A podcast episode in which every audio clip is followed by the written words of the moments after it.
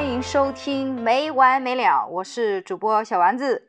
今天厉害了，请了一个呃女嘉宾呢，然后特别厉害啊，去了很多很多地方旅游啊，然后环游世界呀，环游中国呀，所以今天特别特别厉害的一个女嘉宾。然后她的名字叫就是五月的那个妹，然后梅。然后我们今天因为是远程录制，可能稍微有一点点啊音质一般，但是我相信今天的故事会非常非常精彩的，所以欢迎我们的女嘉宾梅。Hello，丸子，大家好。那么首先我们先介绍一下你自己吧，先说一下我们的渊源，我们其实是在旅游的路上认识的，对吧？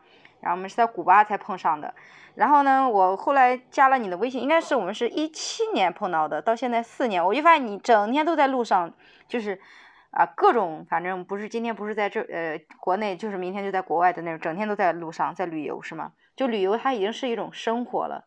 对对，你说的对，相对来说还是去的多吧，但是就是疫情以后，可能国外就没有太多机会能去了。去你是从什么时候开始就是啊、呃、就是喜欢旅游这种方式的，然后开始旅游的？呃，第一次旅游是二零零六年了，二零零六年第一次旅游应该是在国内吧，就去丽江。呃，然后就自己一个人独独立的哈去旅游，然后就哎觉得，哎这个方式不错啊，一个人玩，然后也挺就是可以看很多东西啊，然后学习很多东西啊，就觉得啊挺有意思的。然后就二零一七年就去了泰国，然后对，二零零六年第一次是国内是丽江，然后二零零七年就是去了那个泰国，就是境外的话就是泰国，嗯，然后后面就基本上就没有停下来过。那你那你到现在为止就去了多少个国家跟地区？就是国内去了多少个地方，国内外国外去了多少个地方？我们倒不是攀比啊，我们倒不是攀比，我只是想了解一下大概的一个呃数量。不存在攀比，我们国国内的话，基本上我都走完了吧。很多地方像就是不是呃买了那个快乐飞吗？就是这样那个呃快乐飞是南航的嘛，然后还有东航的一个是叫随心飞，我都买了。基本上因为这两个快乐，就两个一个快乐飞，一个随心飞，然后我基本上所有的国就是那个就是啊、省份呐、还有那个城市，我基本都是很多地方是像新疆都是三刷四刷，基本上国内没有没基本上没有没去过的地方，对。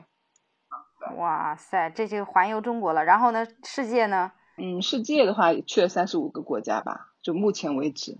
厉害厉害厉害！因为我上次你知道我们一起去古巴玩的那个女生小鱼也是，上次就是有那种你去了多少个地方点亮中国什么的，我一看她除了宝岛台湾没去过，全部踏遍了，我天太牛掰了吧！我说，那你就是说，呃，你平时是自己去还是说跟朋友一起？我看好像你经常现在自己去是不是？呃，其实自己去的还是会比较少，多半都是可能会就是四个人呐、啊、三个人这样自驾游，因为国内的话可能相对。自驾游的话，可能就会那个一点。境外的话，有些地方还也是需要自驾游，就是说这样可能会方便一点，因为城市与城市之间的距离太远了。就是旅游对你而言，它就不是因为对我们很多人而言，它只是一种呃放松的生活方式嘛。但对你而言，我就感觉好像旅游它就是一种生活。你很多可能很长一段时间，是不是你在酒店住的时间都比在就是家里住的时间还久？就是是吧？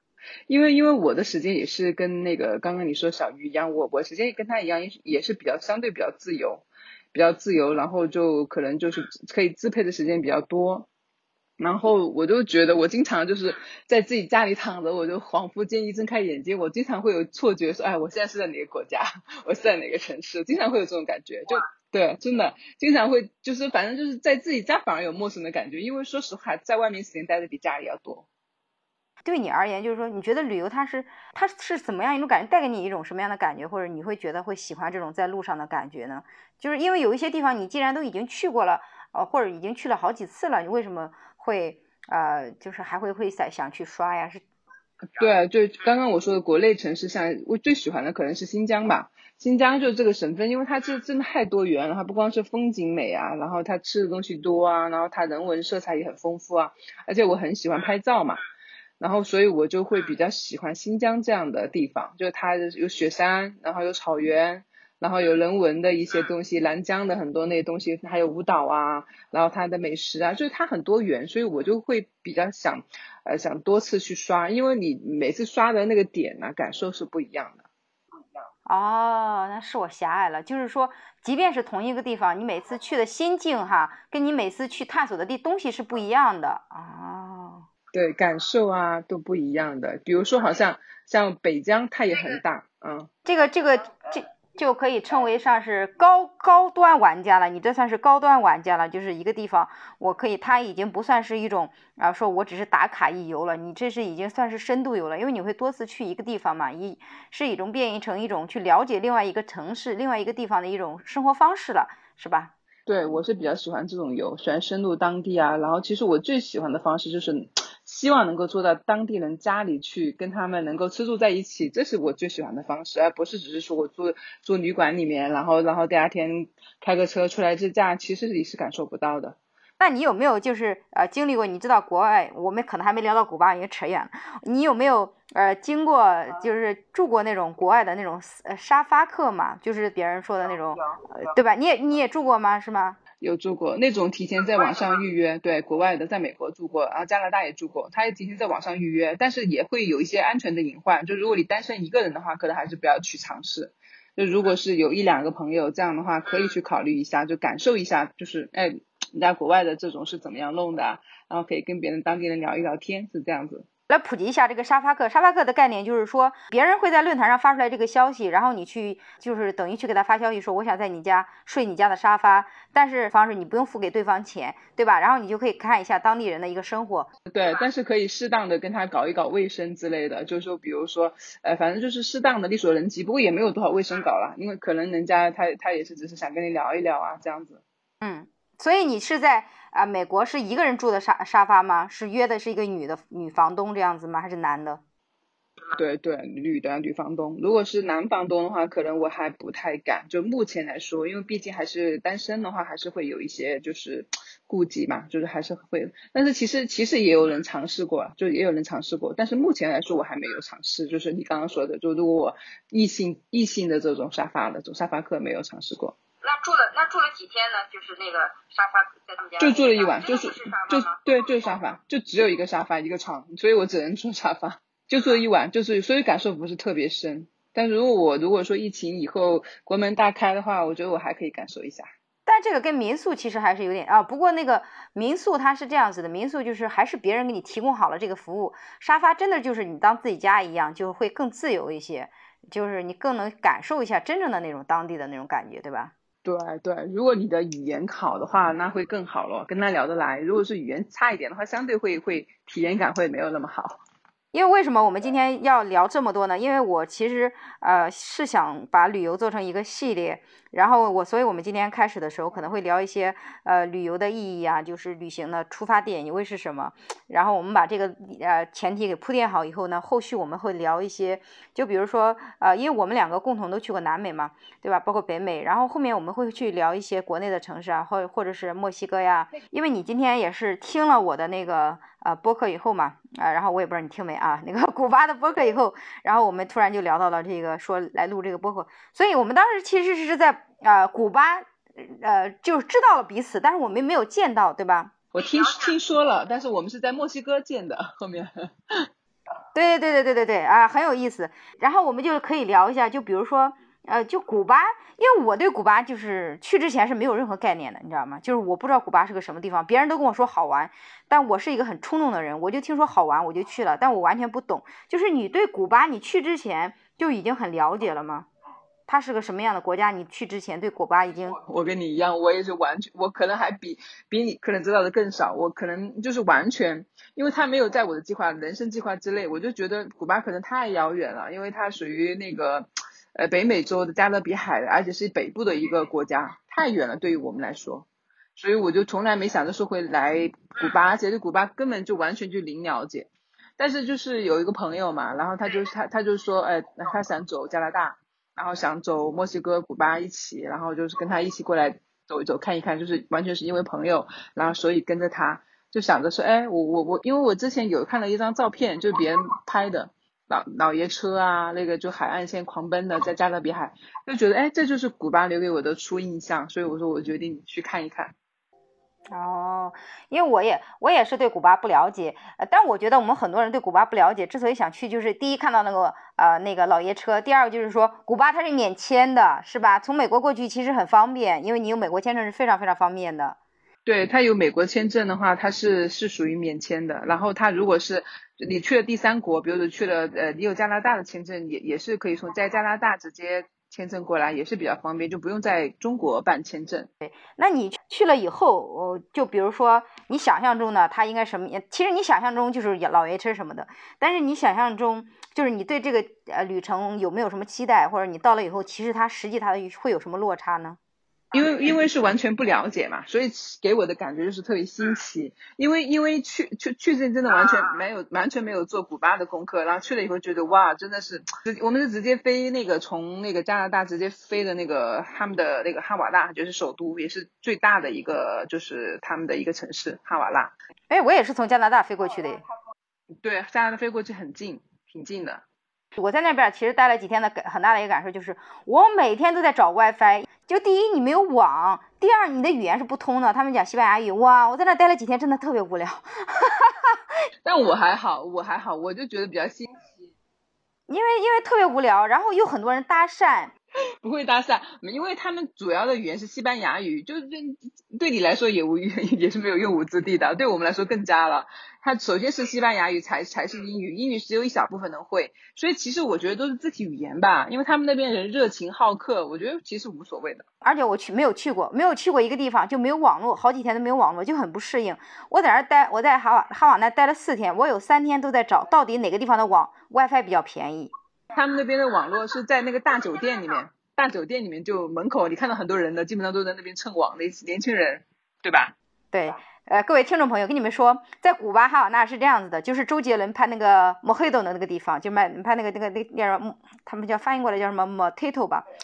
然后那个地方就是这样子的，你当你在一个酒店门口看到很多人蹲着，然后一排一排的那些就是 WiFi 比较像呃 WiFi 比较好的地方，就是有网络的地方。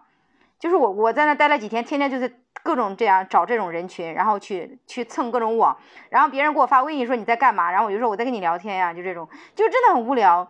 你回了民宿以后也很无聊，因为就是民宿的老板他妈也不会英语，对吧？然后也没法交流，然后自己一个房间，房间是挺大的，也特别无聊。我就在那儿读了，就是读那儿的书，一那书除了一西班牙语的，就是英文的。我在那儿读了呃一本一整本。呃，古巴的关于古巴的一个介绍的英语的书，这是我人生第一次完整的读完一本英语书，笑死了。那个城市它是没有网络的，语言不通的。我是觉得，就是你们几个人玩的话，会会很开心。我记得他，我记得小鱼跟我说过，你们还去了呃那个酒吧，对吧？跟我聊一下这个，我觉得挺有意思的。你们都干了点什么呢？啊，我觉得酒吧真的是他们那里的，哎，就是特别，因为他们那边本来人就是很热情的。还有就是刚刚你说的，某呃，就是周杰伦不是出了一首新歌吗？他全程是在古巴取景的，对吧？就是刚刚说的那个酒，某黑头。对。它是在某黑头是什么呢？它是属于古巴的一种鸡尾酒，那它是它是由五种材料然后勾兑成的。就是古巴最出名的一种鸡尾酒，然后因为本来古古巴的酒呢，朗姆酒呢，它其实是很烈酒嘛，它是很烈的。一般人正常像我们喝的话，它如果纯喝就特别特别的烈，但是用了五种的材料制成的这个某某黑头的，然后它这个口感呢就非常。它加了甘蔗，加了甘蔗，对，然后酸酸甜甜的，然后它的这个就是那个酒精度就只有百分之十了，所以我们喝起来就口感非常好，就特别好喝。然后呢，酒吧里面基本上每个酒吧都会卖这种酒。然后呢，我我当时其实问了一下这个酒，你猜一下这个酒是当时就在当地卖卖折合人民币多少钱一杯？真不知道这个酒，我我我我我喝了两次都不是我付的钱，谁谁帮你付的。我没跟我跟那个丹麦夫妻玩也玩了两天，然后我就他们请我喝的酒，我自己其实好像没有在那儿点酒。这个酒应该要一美金左右吧，我记得是。我不知道多少钱呢？不止不止，折合人民币的话，我是算了整人民币，折合人民币的话，接近三十三块钱人民币，就二零一七年的价格，现在就不知道。这么这个酒这么贵的吗？人家请我喝的耶，我都不知道，我靠！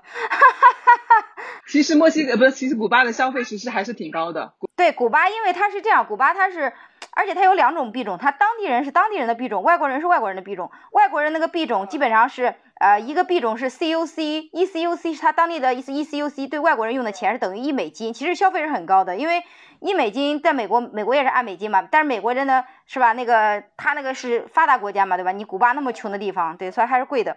那我想问一下，就是你们在这待了几天，都干了点啥？你们去那个酒吧，他的酒吧也是很热闹，也是有那种跳，比如说跳舞的呀什么的，很疯狂的那种吗？他有，他有有一间是很出名的，就在那个哈瓦那古城里面，就是有一个蓝色的房子，他那个房子就很出名，他因为这个是以前就海明威。海明威经常去的那个酒馆，那所以就很出名，叫五分钱酒馆，看到过了。因为门口很多人排队，所以你你不可能不看到，就是它很很有名嘛。它现在应该算是一个网红之地，所以我们当时根本都没有挤进去，就是在外面拍一下照片，然后。这个是他最著名的一个酒馆，它相当于这种就是斋酒，但是我我们就三个人去的呢，属于就是那种晚上古巴的那些年轻人去的这种，类似于跳舞啊这种，类似于这种迪吧这种形式就很欢快的。然后当时当时那个主持人在上面就说今天晚上搞一个节目，然后就是会邀请那些游客也上来，然后就是如果上来的跟当地人拼舞，一起放音乐拼舞的人可以获得一瓶就是当地的朗姆酒。哇，当时小鱼就马上举手。因为他是很放得开嘛，他马上举手，然后就上去直接跟人家斗舞，也跳得特别好。呃，然后后面那个那个主持人就说，哎，奖我们一瓶那个朗姆酒。然后大家对我们也是，反正就挺热情的，就现场啊这种都过过来跟我们敬酒什么的，反正气氛特别好。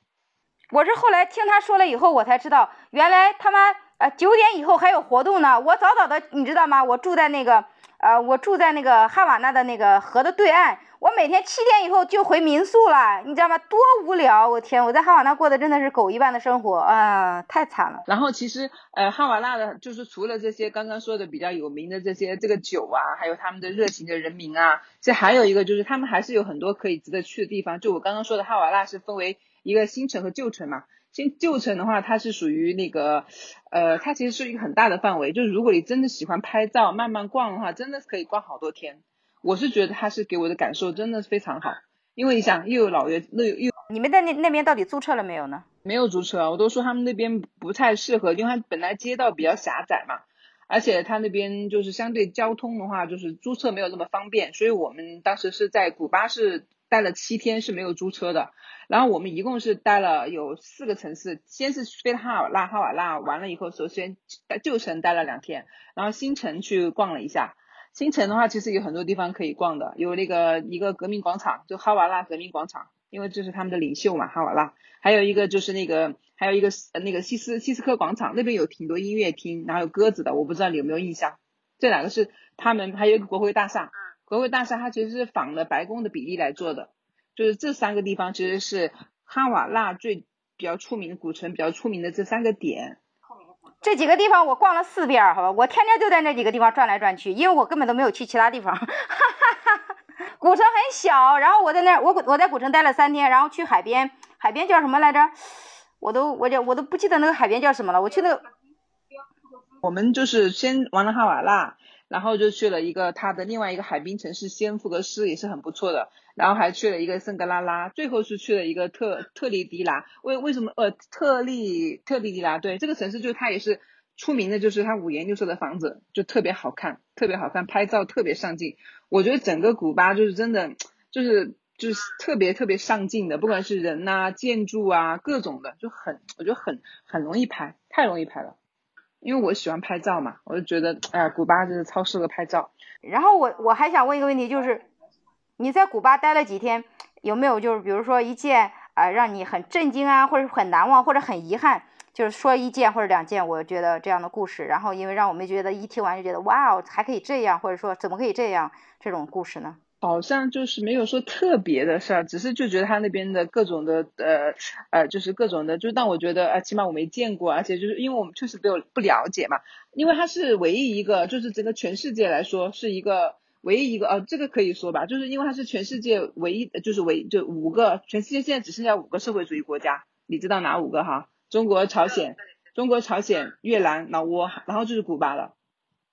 所以就觉得，而且你还还记得，就是那边他们可以有一个供销社，供销社里面会提供，呃，对，提供糖和米和和面，然后他们当地人就会拿着那个票去供销社去兑，然后我就觉得很震惊啊，原来是这样的，还像我们就中国的八十年代一样，可以拿着那些那些那些粮票啊去兑换，就觉得哎，这个挺有意思的，这个是让我觉得有意思的地方。对对对，而且我就觉得那样的人太惨了。就是我去了他们的菜市场，不知道你有去没有？他的菜市场那里面的那个菜呀、土豆呀，都太蔫巴了，你知道吗？就觉得他们虽然开心，呃，他们很乐观，动不动一言不一言不合的就跳起来唱起来，就很容易在街上你不不不管什么情况就跳起来。但是你去看，我就看了看他们的菜市场以后，我就觉得很心酸。菜市场上面那些菜啊都不新鲜，都是很小个，就感觉他们那儿，因为他们跟美国断了一些。呃，建也断了建交嘛，然后他们很多东西就进过不去嘛，就感觉那边的生活条件还挺艰难的，就是因为它的物料奇缺嘛，所以它的所以它的东西有点贵嘛。是物料奇缺，对，但但是我觉得就是他们古巴人民确实是还是很乐观的，就每个人基本上你看，我们去到拍照，没有一个人会拒绝，就个个都是特别热情的，包包括去酒吧喝酒啊，都很很主动、很热情的过来跟你 say hi，而且你看他们说。他们说西班牙语嘛，对，就主要就是百分之八十人会说西班牙语，所以我们去到那个我刚刚说的最后一个城市，嗯，特里迪拉，迪迪达，然后我们去到那个地方，早上起床的时候，连续两天，那那大叔啊，那些大妈，他们起床很早就会跟你打招呼，就认识不认识的游客啊，或者是当地人，他们都会跟你打招呼，用那个西班牙语打招呼，西班牙语就是 Hola，就是就是我们中就是中文的你好的意思，就觉得特别热情，然后满脸都是笑，就刚刚你说的，确实他们可能物质比较匮乏。但是我觉得他们真的很乐观，这点我是挺喜欢的。而且基本上你看，我们当时去是十月份嘛，然后十月份那边天气也挺热的。然后但是他们基本上都会门口都坐在门口啊，就基本上门口都会有人，对不对？就坐在自己坐在自己家门槛上，然后抽着那个雪茄，然后就就有有的喝的酒，基本上喝酒的少，还是还是抽着雪茄，基本男女都有，抽着那种。大大的雪茄，各种都有，我就觉得他们那个，而且你跟他们打招呼、拍照，他们基本上不会说哦，有些像有些国家他会直接拦着你啊，不要拍，他们从来没有，没有没有一个人会拒绝。古巴是唯一一个我去过的地方，呃，就是怎么说呢？不管男女老少，呃，都对亚洲面孔很好奇的人，然后不管男女老少都会给我们主动来搭讪的人，你知道吧？就是在古巴你。呃，你就在餐馆吃着饭，突然大家就突然去跳起舞来了，你就不会觉得突兀，一点都不会，就只有在这个地方你不会突兀，就很奇怪，你知道吧？然后，而且古巴他那边，嗯，就是感觉怎么说呢，好像都不上班似的。每天中午十点的时候，我到那广场，广场已经坐了好多人在那儿喝酒了，而且他邀请我来喝酒，我肯定不会跟他们喝的嘛，对吧？然后我我是没有特别融入进去吧，所以。所以你就是刚开始去那一天，我就特别不习惯。我天，所有人都跟你搭讪。然后到后来的时候，再回想起来的时候，觉得这个地方太他妈有意思了，哈哈哈真的太有意思了，对吧？对，而且补充一个小知识，就是古巴哈，呃，古巴其实它属于拉美，古巴是整个拉美地区，呃，教育那个不是那个医疗跟教育最好的地方，医疗吧，医疗应该是最好的。这是我跟后我后来的我的客户聊才知道的。呃，古巴它是这样，因为它那儿很穷，它那个物资不是奇缺嘛。他们那儿培养了很多很多很多医生，然后他把他们的医生，然后就因为整个拉美其实都很穷，你知道吧？然后教育医疗都不行，然后他就把他们国家的医生送到别的国家，用这些医生换来一些其他的物资资源。他们的教育是免费的，我记得教育一直到什么几年级都是一直都是免费的。所以就前段时间疫情期间，你就我也看到新闻了嘛，说古巴又派出一些呃医疗人员去了哪些国家哪些国家。古巴是在整个拉美地区医疗医疗队伍是最强大的，那挺不错的，挺不错的。对我也是听说了这个事情，然后我还挺震惊的。我想就是在物质这么匮乏的情况下，他们会把医疗和教育把它做得这么好。那其实他们古巴人他的人均收入是非常低的。我当时是问了他们当地人，他说他们当地人普通的收入一个月折合人民币也就是三百人民币左右。哇天！但是他们当地的货币呃其实还是挺挺挺那个啥的，挺。呃，当地货币还是挺便宜的。然后他们，他们就说那天我还我去那边还听说了一个事儿，就是啊，古巴他给那个老人嘛，就是发面包发水。他们的对老人的抚养政呃嗯养养的政策就是他们没有更没有办法给你提供更多的赡养，但是他每天会你每天都可以去领一片面包，领一瓶水，然后至少保证你渴不死饿不死，就是这样子的。反正古巴我觉得总体而言是一个嗯就挺有意思的地方。然后。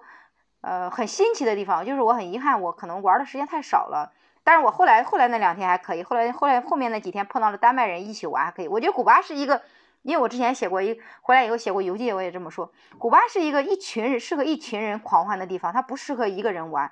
你 对，你一个人很容易有警惕心，你放松不下来，你没有办法融入进去，你对吧？你一群人，你才很容易就嗨起来了。对啊，一而且你一个人很容易就琢磨，哎呀，我的东西会不会丢啊什么的。一个人别人跟我搭讪，是不是对我有什么企图？但是一群人，大家就觉得很融，很你看多 happy 呀，对吧？很容易很容易就这样融融进去了。然后最后一个问题就是，如果还有机会，就是你你你会不会你有没有什么遗憾呢？你会不会还想再去一次？我会想再去啊，因为其实它的就是城市还是挺多的嘛。你看我只选了四个比较就是相对主要的城市，其实还有一些海滨城市啊，还是可以值得再去慢慢的去走。如果有时间，我希望还能够再去。因为其实中国二零一五年一一五年的话，已经开通了那个北京直飞哈瓦那的航班，因为疫情的关系，现在肯定是去不了。但是疫情后面就是后面就是不知道什么时间啊，如果是有机会，我希望还能再去一次古巴，再好好的去感受一下。我也觉得，而且我觉得你们几个最神奇的地方是，我赖好还学了几句西呃西班牙语，你们真的是一点儿都没有学呀！我的天呐！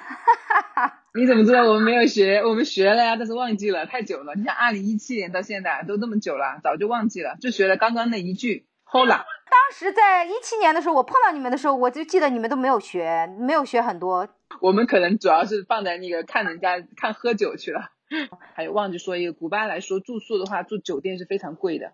如果住比较高级的酒店，类似于就是我们中国的五星级的酒店，他们接近要三千到五千一晚，这个价格是非常非常昂贵的。但是如果住民宿来说，是美是人民币对吧？人民币啊，人民币已经非常吓人了，三千到五千，他们人均收入每个月才三百块人民币呢。那你说这个价格是不是很吓人？但是我们住住民宿的话，嗯，就很便宜。嗯，他们古巴是这样的，古巴的酒呃酒店呀，这种几四星级、五星级都是给外面的人住的，他们自己不会住的，都是带我带 WiFi 的那种。呃，因为古巴跟美国不建交嘛。所以呢，美国在那美国人在那边好像是我记得是取不到钱的，是特别有意思，要自己带现金过去。另外就是美国人在那边会受到很多歧视，我又觉得特别有意思，你知道吗？因为我当时呃最后两天玩的时候碰到了两个几个美国人，然后我们就跟美国人聊，美国人就跟我们说，他说来古巴是最艰难的事儿，你知道吗？古巴很难过去，然后去古巴的时候信用卡也不让刷，然后要带好多好多现金。他跟我说，他跟我说的时候我都笑死了。然后他他说古巴对他们来说是世界上最难去的国家，他应该是申请了三次才呃才才过去，就是准备了三次才去成，而且他自己带了很多很多现金，我都笑死了。信用卡不能刷嘛，美国的信用卡都不能。是，还有就是在美国的话，就不不是在美国，在古巴的话，就是他他的那刚刚你不说有有当地人一种货货币，还有一种对外国人的货币，然后但是我们中国人去的话，其实是用欧元去兑换当地人的货币是最划算。嗯，但我不知道哟，我当时是用美金换的，我也只有美金。哦，那就没有那么划算。欧元的话，相对就非常划算。然后如果用美金的话，可能你中间就会损失一些些。不过当时你可能换的不多的话，也就没所谓。哎，你不知道，我每天坐船从这边到那边，当地人只要用当地人的钱的一块钱，我每天都用本地都用的那个美金的一块钱，每天亏了好多。我到最后两天我才知道，根本都不需要那么多，我每天都花了好多钱呀。你每天都要坐船去对面啊？对呀，我跟你说，我在古巴有多惨。我订的地方知道吧？我订的第一个晚上订的地方，我一看很偏。然后我订的第二个地方，我本来是要搬那边去的，我发现更偏。他妈，我后来我那第二个订的地方我就没有去啊。那个是那两个晚上应该是四十多，呃，一个一美一个晚上是二十多美金还是三十多美金吧？反正两个晚上六，我不记得，反正花了六十多美金吧，我记得是。我都没有去住呀，因为那个地方我看了一下，离哈瓦那的那个市中心也很远。那我想说那边也很远，这边很远，我就懒得动了，我就没有去动。然后我记得是订了三个晚上还是两个晚上，那边我也没去，然后我就在这边住。这边其实是没有在中心，每天都很远，所以我就整个人就没准备好嘛。然后我订的就是每天就是坐船上上下班，跟人家坐上下班一样的去去那边玩，所以整个也不开心，玩的都不好。然后就到第二个城市，我们去海边的时候就还好。海边的时候，因为我们是坐在那个呃巴士，让巴士拉着我们到处去看，就是。我们是现场订的，就是他拉着我们走到那边，说，哎，这家有房吗？有房我们就住，没有房我们就他他就让他拉着再再拉着我们再去下一家，就是第二次酒店是这么订订的。第一天的酒店是我在加拿大的时候订的，呃，就是民宿，在加拿大订的时候，因为我那个地图看不太清楚，我也没太当成回事，直接就订了。结果过过去以后，我没发现，发现每天去玩，我我是住在哪，你知道吗？就是那个古古城堡，你知道吧？那里我知道，我知道去过，那好远。对啊，我是住在那边的，你知道吗？所以我每天都是坐船出去玩，他妈贼烦，太麻烦了，笑死了。就你看，哎，哈瓦那的古城那么小，为什么你会订到那里去？我好奇怪，古城区又不大。我不仅订了那边一个，我订订了另外一个也很远，都没有在中心。那个地址我一看那么远，我就没有去，所以我还浪费了钱，我还没订到合适的位置，我也不知道为什么，反正就订的很远，啊，贼奇怪，就是所以整个玩的行程也不是特别开心。哎，你有没有坐那个老爷车呢？不是，它满大街都是那种老爷车。租了呀，我该享受的都享受了。我租了老爷车，我还去了那个老城堡上面。老城堡上面，你知道有一个人，他就是专门天天看那个看航船的，知道吧？航，嗯，看船的，知道吧？他的英语很好的，我跟那个人待了好久，跟他聊天，然后我还在那儿拍了照片，戴了他那个航，嗯，航海员的那个帽子啊，什么什么的，在那边，哎，是叫航海员吗？反正就是在那个。每天他在观测嘛，有什么船呀，什么什么的，然后我就在那个塔上待了好久，每个点我都去了，就是我们刚刚说的，你说的那些呃大厦呀什么的，我有一些地方我都去了好几遍，就是因为，然后哈哈 因为很小嘛，对，我都去了，因为一个人时间真的很多，然后玩也都玩了，就是就是没有，就是唯一的遗憾，我觉得应该是晚上没有去酒吧吧，然后我不知道晚上竟然酒吧那么热闹，我没有找到合适的酒吧去。他的酒吧是在一个地下室的，所以不太容易找，而且很晚。基本上像古巴人，他也睡得比较早嘛。那只有那年轻人才会玩，而且门口会有很多保安，会还要收身啊什么之类的。他他还是管理的蛮严格的，这也是我蛮意外的地方。哦，原来如此，我就说我完全不知道有酒吧这个事儿。嗯，你刚刚说的那个老爷车还挺贵的，那个车十五十五分钟，我当时问了一下，我记得还挺贵，折合呃折合人民币接近要四百块钱，十五分钟人民币。你不是直接打车坐的吗？他不是他不是直接可以打车打到那种车吗？我知道打车是另外一种，打车就没有打到那个敞篷车。还有一种不是敞篷的，有一种是是是那种敞篷的。那我啊用那种好的那种就是特别好的那种老爷车的话，就是十十到十五分钟就就是折合人民币三三四百。哦，那我没有，那我不是，我是我是直接打车的时候，因为我记得我打我去那个城堡，知道吧？我去城堡，那去城堡的时候，我直接打车打的那个，找了一个很漂亮的红色的敞篷车，我是直接过去的，但我不记得多少钱了。因为我我们这种的话是属于这种旅游的形式啊，像旅游就它有它有一个线路，比如为了围着你的哈瓦那整个价格，相当于就是一个一个旅游吧。嗯，那我没有，那我没有，我只是我只是专门打专门打了个车去那边古城看了一下，然后我然然后我就觉得其实其实哈瓦那它还是有一些滤镜的，你像周杰伦拍的那个。呃，那个那个 MV，他一直在那一条路上走，但是你去过哈瓦那的人就知道，哈瓦那向阳的路只有那么一条，外面的路只有那么一条，对吧？对，他是在海边，首先在海边拍，然后再取景在古城。当时那个小伙伴告诉我说有这么一首歌，他拍了一个 MV 以后，马上就去看了，就。当时古巴的所有的种种就浮现出来了，因为毕竟时间也过了几年了嘛，他很多东西会忘记，但是看到那个哦一下就浮浮现起来，就觉得哎还是挺有意思的，就还是还是一个让人觉得说哎蛮值得去的一个国度，就也是也是觉得挺值得的。是下次约着我们一起再去一次。其实哈瓦那其实去古巴还是很方便的，从美国也好，从加拿大好转机也好啊，如果单独去，好像现在国内应该有航班可以去了，反正还是挺方便的。然后而且而且他也不要签证，对吧？他是要。你只要有欧洲或者美国或者加拿大的签证，呃，它就可以免签，呃，包括墨西哥也是，墨西哥也是，你有美国或者加拿大的签证都可以免签去古巴跟华尔纳，是很方便很方便的。所以说，想出国游去北美或者南美的小朋友，就是朋友们买先办一个美美加的签美美国签证跟加拿大签证，然后你去很多地方都是免签的，非常非常方便。是的，是的，我现在还有美国十年签证，还有加拿大的签证都还没有过期呢，希望疫情赶紧赶紧过去，我还可以。我的也没过期。好吧，哎，大概就这样了。然后我们下一期聊那个墨西哥呗。好的，好的，墨西哥印象也是非常深刻。好，谢谢大家，今天感谢啊啊美女跟我们分享这个关于古巴的一些故事。我们下期呢会聊一些墨西哥。